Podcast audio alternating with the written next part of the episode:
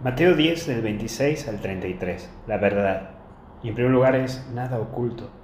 Tenés que ser en tu vida transparente, una persona que no tenga doblez. Vos sos una persona que puedes dar mucho en este mundo, no seas una persona conflictiva. Genera tranquilidad y busca generar paz. Trata de poner eso que Jesús trajo a esta tierra tan convulsionada, porque somos medios cómplices, ¿eh?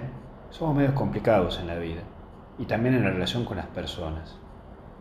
Por eso no te trague las cosas, aprende a hablarlas y saberlas decir en su momento.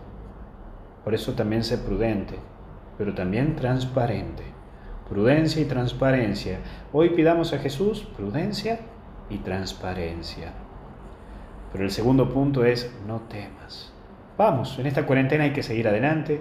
Dios nos pide que sigamos luchando y caminando, porque esto sigue y si miramos para atrás, ya venimos caminando un camino largo de casi 100 días, en donde la angustia y la incertidumbre golpean.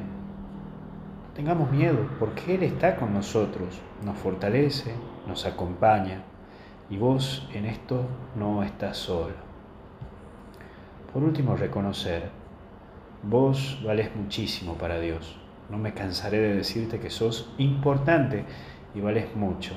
Por eso no te achiques a las situaciones. Pelea por la verdad y pelea con la verdad.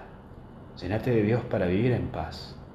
Pero hoy no dejes que nadie te quite la paz. Que Dios te bendiga, te acompañe, te proteja. En el nombre del Padre, del Hijo y del Espíritu Santo. Y con Jesús hasta el cielo no paramos. Feliz día del Padre a todos los papás, a los tres tipos de padres que yo digo que siempre están Está ese papá que tiene esos hijos y que los ama y le muestra ese cariño, ese amor. Está ese papá de corazón, que capaz que no tenga hijos biológicamente, pero tiene un corazón tan grande que tiene ese don de paternidad.